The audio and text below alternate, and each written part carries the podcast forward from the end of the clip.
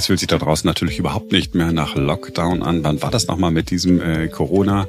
Die Zahl der Masken, die man sieht, ist auch von Tag zu Tag überschaubarer. Aber wie lange bleibt das so? Das wollen wir heute klären. Und gibt es ein Leben ohne Cookies akzeptieren Button im Internet? Marc träumt ja davon. Ich muss das ausprobieren. Das Ergebnis gibt's heute. Und über Steinmarder sprechen wir auch noch, die gar nicht aus Hunger, sondern aus einem anderen Grund an die Schläuche und Kabel in Autos gehen und diese zerbeißen. Heute ist Mittwoch, der 18. Mai 2022. Wir sind Marc Schubert, Ferenc Reinke und Simone Panteleit.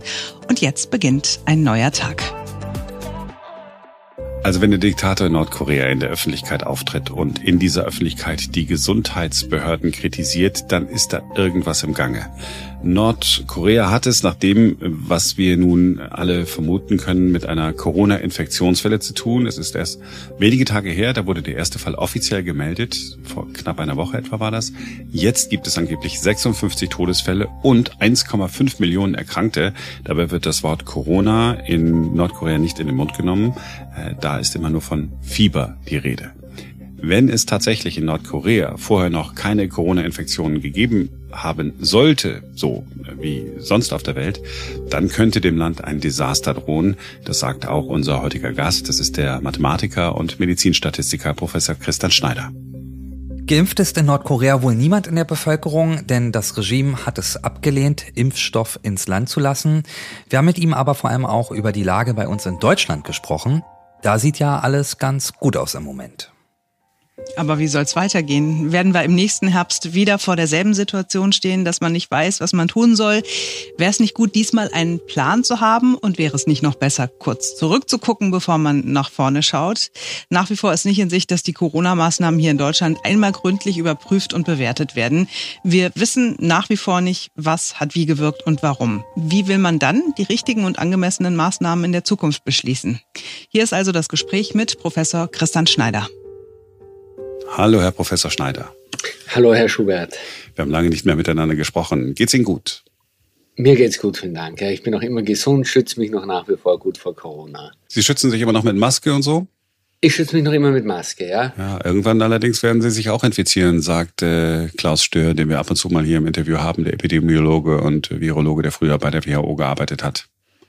Nun, das ist halt so mit den Pandemien. Ne? Ähm, das kann durchaus passieren.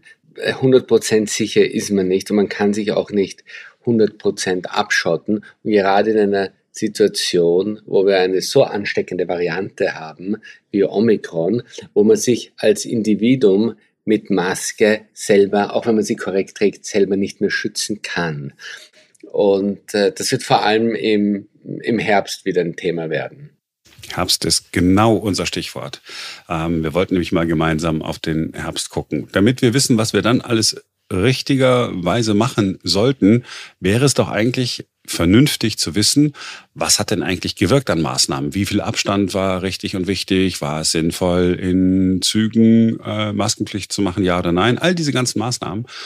Und jetzt äh, gibt es einen Sachverständigenrat, der eigentlich den Auftrag hatte, bis Ende Juni mal so eine Evaluation vorzulegen. Aber nichts passiert, weil der Bundesgesundheitsminister gesagt hat, das schieben wir noch mal ein bisschen nach hinten. Sie sind ein Mann äh, der Daten, das muss Ihnen doch das Herz brechen. Naja, da muss man schon aufs Kleingedruckte auch schauen. Ne? Ich meine, äh, der Gesundheitsminister ist natürlich auch ein bisschen so der Prügelknabe der Nation geworden dieser Sachverständigenausschuss, da muss man mal auch vielleicht sagen für die, für die Zuhörer, es gibt ja zwei Dinge. Das eine ist äh, der Expertinnenrat, wo praktisch die Bundesregierung beraten wird von Expertinnen zum, äh, zum Thema Corona, vor allem wissenschaftlich beraten wird. Und dann gibt es den Sachverständigenausschuss, der dazu da, eh, der eingesetzt wurde, vom Bundestag, äh, um die Corona-Maßnahmen zu evaluieren. Und da geht es um verschiedene Blöcke vor allem auch ähm, rein, rein rechtliche, juristische Aspekte rein. Also äh, sind praktisch die Kompetenzen zwischen Bund, Ländern richtig eingehalten worden und um solche Sachen geht es. Also rein rechtliche Sachen ist das Gesetz richtig exekutiert worden und so weiter. Solche Dinge kann man relativ gut äh, schon abfrühstücken einmal. Ne? Das ist nicht so schwierig. Schwieriger ist es zu sagen, welche Maßnahmen haben wie gewirkt und wie sind die final zu bewerten. Das hängt ja sehr stark davon ab, wie viele Leute Post- und Long-Covid-Symptome haben und wie sehr sich das auf die Lebensqualität und auf die Produktivität der Betroffenen niederschlägt. Und das kann man äh, kurzzeitig nicht evaluieren. Man kann höchstens eine gewisse Zwischenevaluierung ähm, mal machen. Wie wichtig ist eine Maßnahme, hängt davon ab, was für einen Schaden hat man dadurch begrenzt und das weiß man eben noch nicht, weil wir ja keine Langzeiterfahrungen haben. Also das ist eine sehr, sehr schwierige Aufgabe und ich denke, das war von Anfang an unseriös zu sagen, man kann die äh, bis Ende Juni evaluieren diese Maßnahmen. In anderen Ländern, in der Schweiz, äh, haben Wissenschaftler allerdings gesagt, okay, wir machen jetzt mal äh, so einen Bericht. Ich weiß gar nicht, ob es da das endgültige Urteil äh, gewesen sein sollte, aber sie haben zum Beispiel gesagt, okay, mit den Schulschließungen zum Beispiel haben wir eigentlich, und in der Schweiz waren die Schulen vergleichsweise kurz nur geschlossen, haben wir eigentlich mehr Schaden angerichtet, als dass wir Nutzen verursacht haben. Na, das ist wieder so eine äh, Sache. Ne? Äh, einerseits geht man aufs Epidemiologische hat man einfach definierte Minimierungsfunktionen und das ist relativ einfach quantifizierbar. Wie hoch sind die Fallzahlen? Wie hoch sind die Krankenhauseinweisungen? Wie hoch ist die Sterblichkeit? Ja? So, das sind ganz einfache Zahlen und das mag man irgendwo minimieren. Ja, das ist ganz klar quantifizierbar. Zu quantifizieren, äh, naja, wie viel äh, ist ein Menschenleben wert? Ist schon einmal was ganz, ganz Schwieriges. Das kann man eigentlich nicht einpreisen. Und da muss man das aufwägen, wollen wir da das Leben von äh, Risikogruppen schützen und dafür riskieren, dass äh, eine Generation von Kindern dann womöglich mal ein anderes Schulsystem hat äh, in, in der Krise ja, oder da Abstriche nehmen müssen. Und wie weit wirkt sich das aus auf ihre zukünftige Produktivität? Welchen psychologischen Schaden nehmen die? Das kann man alles gar nicht so äh, schnell evaluieren. Beispielsweise bei der Schule sagt man immer, na, es ist gewisser Stoff nicht äh, erlernt worden, gewisser Schulstoff. Ne? Das, das äh, stimmt sicherlich, ne? aber die Kinder haben doch auch andere Kompetenzen gelernt, wie in der Krise muss man flexibel reagieren lernen. Und äh, das sind natürlich Kompetenzen, die die vielleicht später einmal auch irgendwo brauchen werden. Und auch in dieser psychologisch schwierigen Situation einmal durchzumachen, kann womöglich auch einen langfristigen Vorteil mit sich bringen. Na, genauso ist es mit all den Leuten, die äh, so ein Notabi gemacht haben während den, den Kriegen. Na, da ist auch keiner auf die Idee gekommen und hat gesagt, äh, diese Menschen können nichts. Also das ist sehr schwer ähm, quantifizierbar und äh, abzuwägen. Und da kommt man ganz, ganz schnell in äh, philosophische und, und ethische Diskussionen. Und da kann man sehr, sehr viel auch äh, totreden dann ist man einfach zu träge, um Entscheidungen zu treffen. Und äh, wir haben nun mal eine Pandemie, das Virus ist gefährlich und das bedeutet auch, man muss schnell Entscheidungen treffen. Aber jetzt ist das Virus ja nicht mehr so gefährlich. Es war ja am Anfang äh, gefährlicher und jetzt ist Omikron gar nicht mehr so gefährlich. Nun, das Virus an sich ist ja nicht gefährlicher oder ungefährlicher, äh, sondern das Virus ist so gefährlich, wie es ist es ist für eine gewisse Bevölkerung äh, eine weniger große Gefahr, wenn die einfach besser geschützt ist oder besser immunisiert.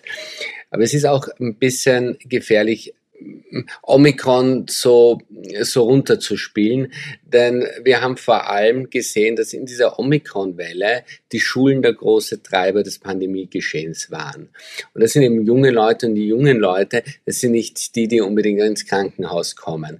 Wir sehen das vor allem Menschen über 60 ähm, besonders schwer betroffen sind. Und äh, dort sehen wir auch in dieser Altersgruppe äh, die, die Sterblichkeit und das nimmt jetzt Risiko exponentiell zu mit dem Alter.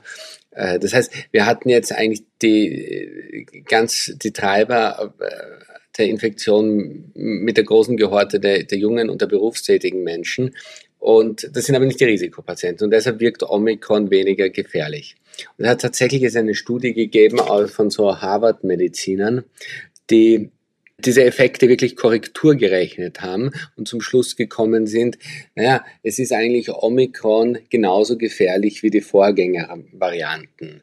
Äh, wenn man äh, korrigiert auf die Impfung, auf Vorerkrankungen, auf die Demografie äh, unter den Infizierten äh, und auf weitere Faktoren. Äh, bei der Studie hinkt an, an der einen oder anderen Stelle, ne, das definitiv, ne, und äh, ich bin auch der Meinung, die äh, überschätzen die Gefahr von Omikron ein bisschen, aber Omikron ist nicht so ungefährlich, wie, äh, wie viele Leute denken. Ne? Es ist sicher nicht nur einfach ein Schnupfen. Sie haben ja auch im Gespräch mit uns immer mal wieder äh, in die Zukunft geschaut, haben uns Ihre äh, Modelle präsentiert. Lassen Sie Ihre Modelle weiterlaufen? Packen Sie immer wieder neue Ausgangsdaten rein oder sagen Sie, nee, den Sommer über mache ich sowieso mal nur Pause? Nein, die Modelle werden laufend weiterentwickelt. Ne? Momentan, äh, momentan äh, bastel ich daran, besser abzuschätzen zu können, also wie die Dunkelziffer ist. Weil irgendwann, wir haben momentan eine irrsinnig hohe Dunkelziffer. Und das haben viele Länder. Das hat Dänemark, das hat Schweden. Und zwar sieht man das daran, äh, an den Kurven, wie die Fallzahlen sinken und wie die Anzahl der durchgeführten Tests sinken. Die sinken also gleichermaßen. Also wenn nicht mehr getestet wird, dann wird auch nichts mehr gefunden. Äh, hat die WHO auch sehr stark davon gewarnt. Ne? Also wenn man wenn man nicht mehr testet, verliert man den Überblick über die Pandemie. Und das passiert momentan. Das ist sehr bedauerlich, aber es passiert. Wenn man sich aber die Krankenhauseinweisungen anschaut in Dänemark, in Schweden, dann gehen die nicht in dem, dann gehen die zwar schon runter, also es dürfte wirklich einen rückläufigen Trend geben, ähm, man hat aber auch zusätzlich Medikamente und so, ne, dass die Leute gar nicht so in, äh, ins Krankenhaus müssen. Äh, aber äh, äh es, es passt nicht zusammen mit den niedrigen Inzidenzen. Ne? Also es zeigt nur, dass das Einzige, was wirklich gestiegen ist, die dunkle Ziffer ist. Das heißt, man musste irgendwo ähm, mal äh, wirklich die Dunkelziffer mit einpreisen und ausgeben, aber sind die tatsächlich ähm, erkannten Fälle, weil sonst glaubt einem irgendwer, äh, keiner mehr diese Modelle. Ne? Äh, und, und dann spricht äh, auch keiner mehr mhm. mit dem Modellieren, wenn es so weit kommt. Ja, sehr so, und Sie arbeiten sozusagen daran, das äh, sozusagen ein bisschen mehr mit einzupreisen, dass äh, Ihre Modelle dann auch nach wie vor äh, zuverlässig sind. Ich erinnere mich noch sehr gut an unsere Gespräche, die wir geführt haben, wo Sie den drastischen Anzie Anstieg und die, ähm, äh, die hohen Infektionsinzidenzen ja vorhergesagt haben, wenn man das so, ich weiß, Vorhersage darf ich immer nicht sagen, ja, aber wo Ihre Modelle das sozusagen hergegeben haben. Was sicher das Geschäft jetzt äh, erschwert, ist einerseits einmal der, der Blick in die Zukunft. Das war also in der Vergangenheit, vor allem vor einem Jahr, hatten wir sehr, sehr weit in die Zukunft ähm, äh, richtige Prognosen abgeben können. Äh, einfach aus dem Grund, weil wir damals auch diese bundesweite Notbremse noch hatten vor einem Jahr, wenn Sie sich erinnern können. Und das war einfach wahnsinnig einfach, das Kontaktverhalten richtig zu modellieren, weil die Maßnahmen eigentlich durch Inzidenzgrenzwerte festgelegt waren. Mhm, klar nachvollziehbar. Ne? Wenn zu viele äh, Unwägbarkeiten zusammenkommen, lässt sich das, äh, lässt sich das äh, schwer äh, modellieren, was als nächstes passiert. Ja, wir haben so einen Bildwuchs an, an Maßnahmen momentan, der äh, fast nicht mehr abzubilden wird. Also es wird von der Modell, es wird von der Datenlage schwieriger, das ist ein Problem, und es wird äh, von den Maßnahmen schwieriger. Und das nächste ist, dadurch, dass überall die weltweite Dunkelziffern enorm hoch sein müssen, dadurch auch äh, das Auftreten von neuen Mutationen immer wahrscheinlicher wird, kann man auch immer weniger sagen, was wird jetzt im Herbst tatsächlich vorherrschen. Wenn Sie sich anschauen, die Wildtype hat uns fast ein Jahr begleitet. Die, ähm, na, also bis Alpha aufgetreten taucht ist, na, hat mh, hm, das Virus schon ein Jahr lang in Wuhan gegeben. Na, Alpha und Beta waren dann relativ kurzlebig. Na. Delta hat äh, uns immerhin noch irgendwo so, ein, äh, so acht Monate begleitet. Und äh, Omikron ne, äh, hat einen relativ starken Umschlag. Ne? Also diese BA1-Variante waren da irgendwo keine zwei Monate und dann hatten wir schon BA2. Deswegen frage ich Sie auch, ich bin ja ganz fair, deswegen frage ich Sie auch nicht, wie der Herbst wird. Ja, das machen wir dann ähm, wenn der Herbst etwas näher kommt, wenn Sie sagen, ja, okay, ich glaube, jetzt äh, kann ich den äh, Modellen ähm, ein bisschen besser trauen, habe die Dunkelziffer ein bisschen mehr eingepreist. Mhm. Ähm, ich fand es gerade interessant, dass Sie gesagt haben, wir sollten auf eine äh, Statistik äh, mal gucken, die die Weltgesundheitsorganisation veröffentlicht hat, als wir uns äh, vor unserem äh, Gespräch schon mal äh, kurz unterhalten haben. Äh, wirklich ganz spannend. Ich erinnere mich, die Weltgesundheitsorganisation hat gesagt, die Übersterblichkeit in Deutschland ist höher als in anderen Ländern. Übersterblichkeit bedeutet, ich sag's mal in, äh, in meinen Worten, normalerweise sterben über Zeitraum X äh, so und so viele Menschen. Ähm, auf einmal sind es aber mehr Menschen, die in Zeitraum X gestorben sind. So, und dann sagen sie, ganz genau mhm. hingucken. Da muss man ganz genau hingucken, ja. Äh, denn das ist auch wieder so ein bisschen eine Schwarzmalerei.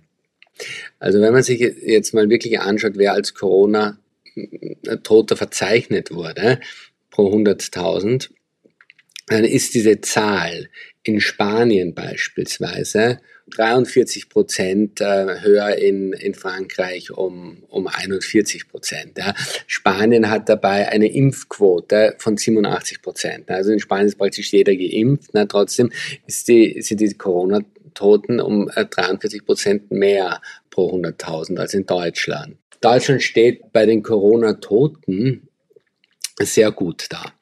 Das nächste ist dieses äh, Thema Übersterblichkeit. In dieser WHO-Studie hat man ein statistisches Modell genommen und diese Übersterblichkeit irgendwo geschätzt. Dazu muss man sagen, was da alles reinzählt. Einerseits sind natürlich die Corona-Toten, die äh, sonst nicht gestorben werden also oder von dem man erwartet hätte, sie würden sonst nicht sterben. Und dann hat man noch eine ganze Menge andere Personen. Also beispielsweise ähm, jemand hat einen Herzinfarkt, hat Angst gehabt, gerade in der ersten Welle, äh, ins Krankenhaus zu kommen und sich dort zu infizieren mit Corona, hat den Rettungswagen nicht geholt oder ist nicht auf Reha gefahren oder was auch immer. Und äh, äh die versterben dann und werden normalerweise behandelt worden und genesen. So, dann zählt so ein Fall in die Übersterblichkeit rein. Aber auch nur in einem Land, wo die Leute eine Behandlung bekommen hätten. Das heißt, in einem Land, wo man einen Herzinfarkt hat, also ein Flächenland wie Schweden, weil er irgendwo in der Pampa lebt, einen Herzinfarkt hat, dann kommt gar nicht so schnell der Rettungswagen, um, um die Leute zu versorgen. Die Leute würden damit sterben. Na, in Deutschland ist das Gesundheitssystem sehr gut. Na, ruft man Rettungswagen, der, der bringt einen rechtzeitig ins Krankenhaus und man überlebt. Ne?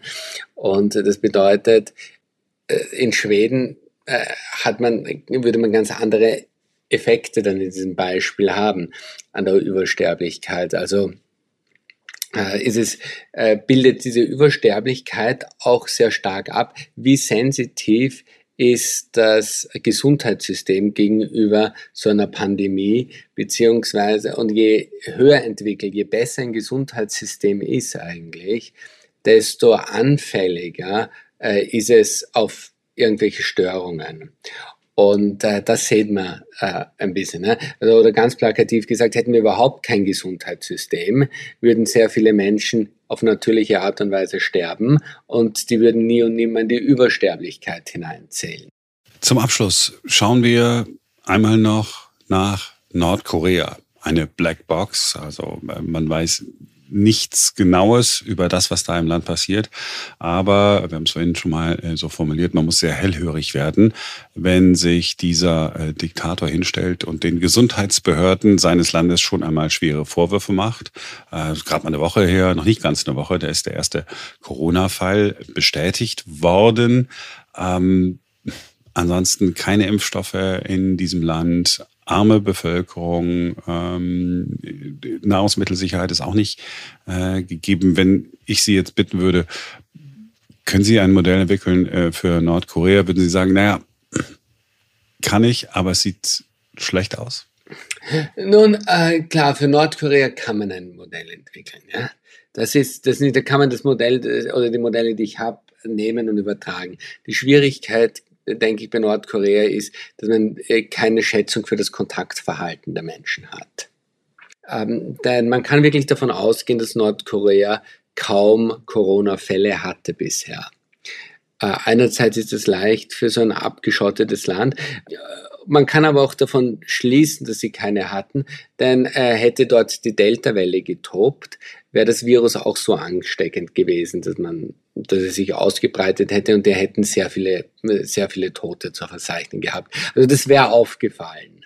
Und jetzt ist interessant, weil uns Nord, das Beispiel Nordkorea zeigt, was passiert, wenn das Virus auf eine völlig ungeimpfte Bevölkerung trifft und wie schnell und rasant es sich ausbreitet. Klar, den Zahlen von Nordkorea kann man nicht trauen, aber man wird sehen, das Virus ist hoch ansteckend.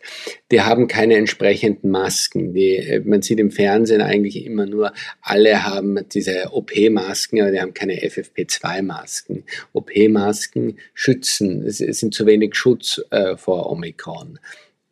Also da sieht man schon, das Land ist überhaupt nicht vorbereitet und man sieht auch mit Lockdowns wird dieses Land sich nicht schützen können vor Corona. Und gerade äh, die Impfung, das vergisst man auch immer ein gutes Stück.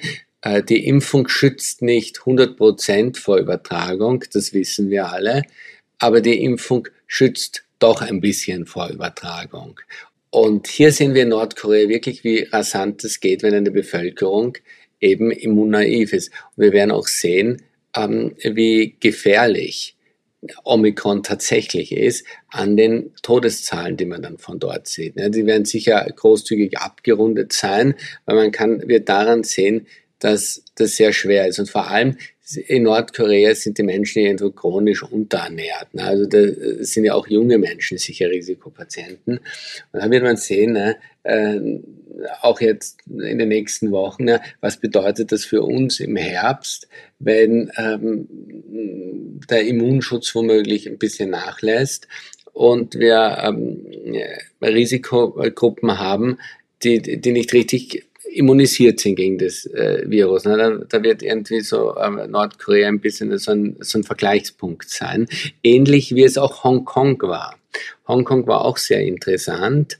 Das ist natürlich eine ganz andere Situation als Nordkorea. Aber in Hongkong war die äh, Impfrate äh, oder die Impfquote sehr schlecht unter den älteren Menschen. Und wie dann das erste Mal dort Omikron ausgebrochen ist, ne, die haben das jetzt äh, ziemlich äh, in den Griff gekriegt mit starken Lockdowns und so, hat man gesehen, dass die Sterblichkeit äh, in der älteren Bevölkerung sehr, sehr hoch war, irgendwie um das Dreifache höher als in Deutschland. Also das hat, da hat man schon auch gesehen, dass, wie, wie gefährlich eigentlich Omikron ist. Und das will man jetzt in, in Nordkorea sehen. Also äh, da wird noch einiges auf uns äh, zukommen. Mal schauen, wie gut. Irgendwann werden die sicher auf Medikamente aus dem Ausland angewiesen sein und die auch annehmen müssen. Und äh, da werden wir sehen, wie viel das, äh, das bringt. Ne? Ob die jetzt so schnell eine Impfkampagne überhaupt aufziehen können, ist zu, zu bezweifeln ne? in so einem suppressiven Land die Bevölkerung an sich ist ja nicht so groß. Das sind ja äh, 25 Millionen Menschen die dort leben. Aber in der Tat, das sind Menschen, die sozusagen ja in so einer Art Laborsituation jetzt sind. Äh, es ist dort, äh, äh, sicher kann man sagen, die äh, Kacke am Dampfen, sonst würde der, äh, äh dieser Machtinhaber ja nicht offen seine, seine Ministerien kritisieren. Also das zeigt ja schon, ähm, wie es dort mit der, wie, wie ernst die Lage dort ist. Ja, es muss etwas Dramatisches passieren, bevor ein solches Regime ähm, ja. Fehler eingesteht, beziehungsweise das dann gleich mit Vorwürfen an Untergebene verbindet. Herr Professor Schneider, haben Sie vielen Dank, dass Sie heute wieder Zeit genommen haben. Ja, bitte gerne, Herr Schubert. Marc möchte das nicht mehr, hat er gesagt. Nie wieder. Er kann es nicht mehr sehen. Wir sprechen jetzt über Cookie-Banner, richtig, Marc? Ja, aber es ist auch total nervig. Jeder Mensch findet es blöd. Äh, bitte hier akzeptieren, äh, Auswahl speichern, wie Welt, äh, persönliche Einstellungen wählen und so weiter auf Seiten, auf denen man schon mal gewesen ist. Mich nervt's. Es nervt tatsächlich, ich gebe es zu. Es ist ja selbst so bei Seiten, du hast schon gesagt, die man mehrmals besucht, muss man es öfter dann anklicken. Außerdem gibt's ja, wir haben vor 20 Tagen darüber gesprochen, anlässlich der neuen Regeln äh, fürs äh, Internet von der EU. Ne? Es gibt ja diese Dark Patterns, man klickt dann doch immer auf alle akzeptieren, weil der Button ist ein bisschen größer oder besser unterlegt, dann ärgert man sich hinterher, dann löscht man irgendwann mal alle Cookies und dann fängt das ganze Spiel wieder von vorne an. Deswegen hast du dir ja die Frage gestellt, gibt es ein Leben ohne Cookie-Banner? Da gibt es doch bestimmt irgendwas, was das unterdrückt oder für mich äh, übernimmt. Und tatsächlich ist das ja so. Wir sind auf das kleine Plugin Ninja Cookie gestoßen mhm. und ich habe gesagt, ich probiere es mal aus. Das ist jetzt 20 mhm. Tage her. 20 Tage habe ich es durchprobiert. Vielleicht nochmal oh. zur Erinnerung. Oh. Ninja Cookie oh, ist dieses Browser-Plugin, das gibt's für Chrome, Firefox, Safari, Edge und Opera. Und es lehnt im Prinzip automatisiert alle nicht notwendigen Cookies einer Seite ab. Das heißt, es unterdrückt das Banner und übernimmt für mich das Klicken auf nur die notwendigen Cookies akzeptieren. So die Theorie. Mhm.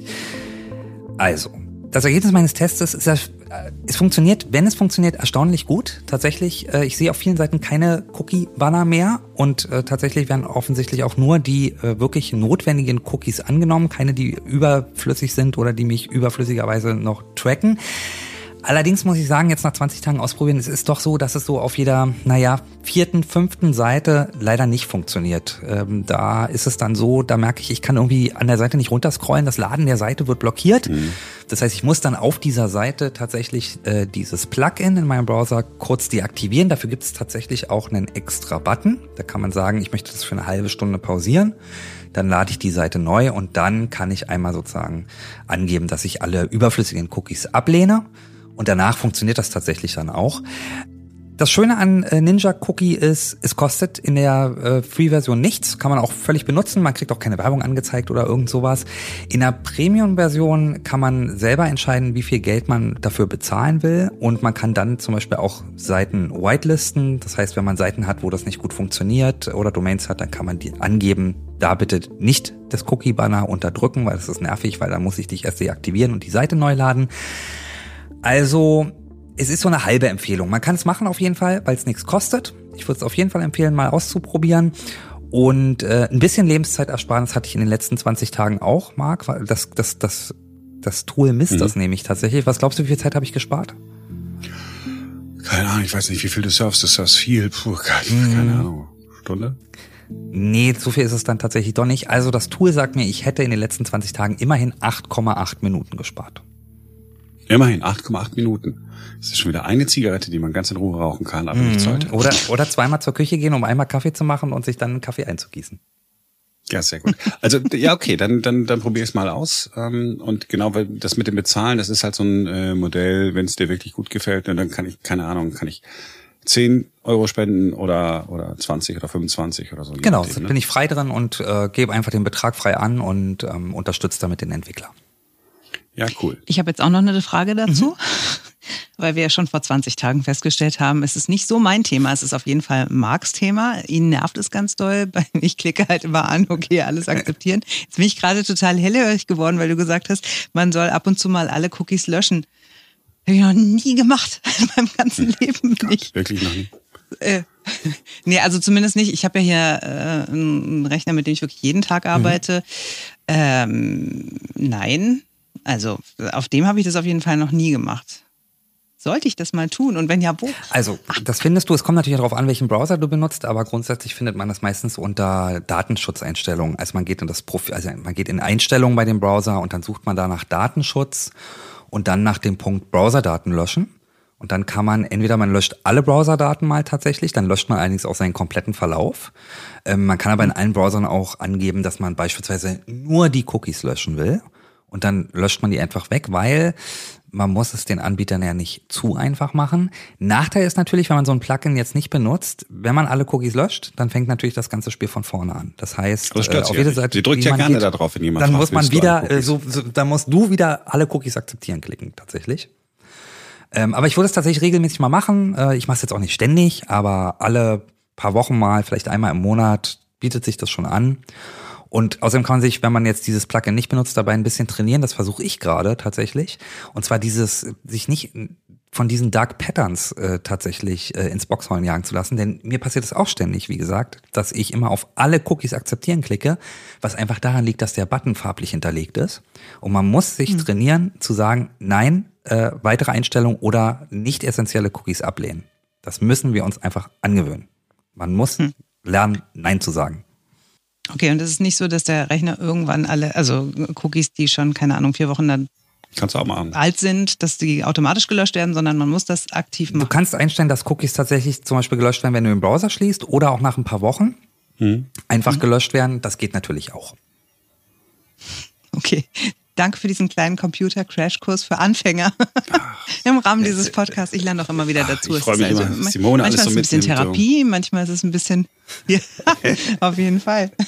Es ist bestimmt auch der ein oder andere Hörer dabei, der das so nicht wusste. Ganz, So. ganz sicher. Den einen oder anderen Hörer äh, kenne ich auch. Und es sind nicht alles nur Frauen. Es ist ein Klischee. Ich kenne sehr viele Männer, die unfassbare Vollhongs sind an ihrem Computer. Ich habe auch schon Angst, dass sie sich im Laptop verletzen, wenn sie, sie ihn zuklappen. Aber was ist das hier für ein Bild, was hier reinkopiert worden ist, hier in unserem Skript? Also, äh, es ist, mein Gott, was ist, was ist denn das für ein, Das ist ein Marder, der in ein Kabel beißt. Und dieses Bild soll euch seelisch und moralisch auf unser nächstes Thema einstimmen. Es geht um Marderbisse im Auto. Also Marder, die Kabel, Schläuche, Keilriemen und so weiter zerbeißen, ist ja ein riesengroßes Problem. 60 Millionen Euro Schaden laut Gesamtverband der deutschen Versicherungswirtschaft. 200.000 Marderbissfälle pro Jahr werden gemeldet. Und ich dachte mir, das Bild von diesem, es ist bestimmt ein ausgestopfter Marder, der auch gar nicht so gut ausgestopft wurde. Weil das sieht Ganz einfach schlimm so aus. Monster? Hat der wirklich so riesige Zähne oder ist das nochmal nach, das ist retuschiert, oder? Nee, ich glaube, der hat so große Zähne, aber ich glaube, das ist halt, kennt ihr das nicht von ausgestopften Tieren, wenn man so davor steht und denkt, so in Natura sehen die aber irgendwie gar nicht so verformt aus. Gut, der Ja. Marder an sich ist jetzt generell nicht so ein richtig schönes Tier, ne? Tatsächlich. Okay, also wir reden jetzt darüber. Im Internet kursieren ja ganz viele Tipps, vor allem äh, für Hausmittel, ne, was man tun kann, um den Marder äh, abzuwehren. Also Toilettensteine zum Beispiel, Mottenkugeln oder Säckchen mit Hunde- oder Katzenhaaren. Und Ferenc sagt, das funzt gar Nee, nicht. es funzt tatsächlich überhaupt nicht. Das weiß ich daher, dass ich mit einem Auto äh, wirklich mal ein Marderproblem hatte. Ähm, das, äh, der Marder hat mir dreimal hintereinander die Schläuche zerbissen. Und zwar so, dass ich mit dem Wagen im Prinzip auch nicht mehr weg konnte, weil ich nicht mehr beschleunigen konnte. Und äh, ich habe mehrere Sachen ausprobiert. Tatsächlich das mit dem Klostein im Motorraum habe ich ausprobiert, hat nicht funktioniert. Und ich habe einen Hund. Also habe ich Hundhaare gesammelt über mehrere Tage und die dann im Motorraum verteilt, hat auch überhaupt nicht funktioniert. Der Marder ist tatsächlich wieder rangegangen und hat mir wieder die Schläuche zerbissen. Dreimal, wie gesagt, es war äh, in dem Fall ein bisschen Glück für mich, weil es war nicht mein Auto, sondern äh, mein Arbeitgeber hat mir dieses Auto gestellt. Nach dem dritten Mal hatte der dann auch die Schnauze voll. Dann wurde ein Marderschreck eingebaut. Das ist ein Gerät, so ein kleines Gerät, das sendet äh, Töne im Ultraschallbereich aus, ganz hochfrequent. Man kann die hören, wenn man genau hinhört an einem Auto, wo so ein Ding drin ist. Und tatsächlich, muss man sagen, danach war einfach Ruhe. Ja, ansonsten soll ja äh, angeblich äh, äh, Wasser helfen und Reinigungsmittel. Also das Auto soll man dann äh, einmal gründlich waschen, äh, äh, Motorwäsche machen, Unterbodenwäsche machen. Das hilft zumindest gegen den Mardergeruch, den man dann hat. Aber die Frage ist ja, warum machen diese bekloppten Viecher das eigentlich? Ich meine, warum wollen die Schläuche äh, und Kabel in ihrem äh, Körper? Wir haben ja schon gehört, äh, angeblich mögen die das aus irgendwelchen Gründen, aber Haben die in der Werkstatt auch gesagt damals. Ja, der mag genau, das ist bei diesem Modell ist das immer, sind das immer diese Schläuche, der mag genau das Gummi in diesen Schläuchen. War der Werkstattmeister damals fest überzeugt von. Trommelwirbel für das Aber, meine Damen und Herren, Simone Panteleit kennt die ganze Wahrheit. Ja. Ja, ich habe tatsächlich neulich selbst ein Interview äh, mit großem Interesse gehört von einer Frau, die bei, ach, das erzähle ich am Ende, wo die arbeitet, weil das war tatsächlich sehr cool. Also, es ist nicht so, dass der Marder Hunger und Appetit auf äh, warme Schläuche, Kabel, Keilriemen, sonst irgendwas hat, wie uns früher allen immer erzählt wurde. Die Geschichte ist viel, viel besser. Also, es sind oft Steinmarder, die diese Schäden im Motorraum anrichten. Steinmarder sind nacht- und dämmerungsaktiv und werden äh, nicht selten von Gassi gehenden Hunden mit ihren Menschen ähm, aufgeschreckt und dann dazu gezwungen, sich zu verstecken. Und das tun sie dann eben äh, in den vielen Autos, die da so rumstehen. Ne? Sie bevorzugen sehr kleine, enge Räume, wo sie nicht so schnell erwischt werden. Und da, weil so viele Autos da rumstehen, versteckt man sich eben in irgendeinem Motorraum. Dann bleibt der Marder da kurz, äh, wartet, bis die Luft rein ist und macht sich dann wieder vom Acker. So.